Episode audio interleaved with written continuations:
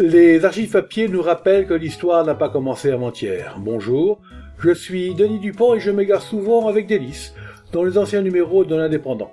Suivez-moi avec le podcast, je vous parle d'un temps. 31 août 1970, en bas de page, un petit tankard attire l'œil. Toby, le chien héritier de sa maîtresse grogne, il ne veut pas payer d'impôts. Qu'est-ce que c'est que cette histoire? Londres. Quand il s'agit de payer ses impôts, Toby fait comme tout le monde. Il grogne.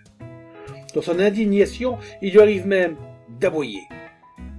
Car Toby est un chien de 12 ans, de lignage douteux, qui menait une existence paisible dans le pays de Galles.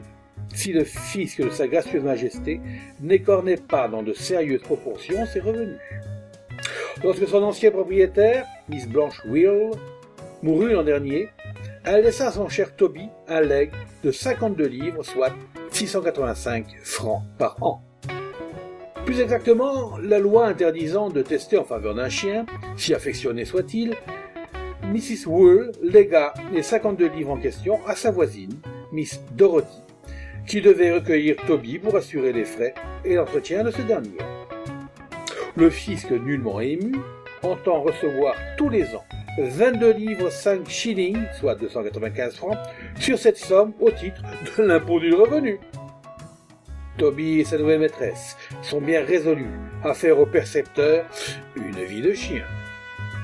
C'était Je vous parle d'un temps, un podcast produit par l'indépendant et proposé par Denis Dupont à retrouver, ici même, chaque semaine.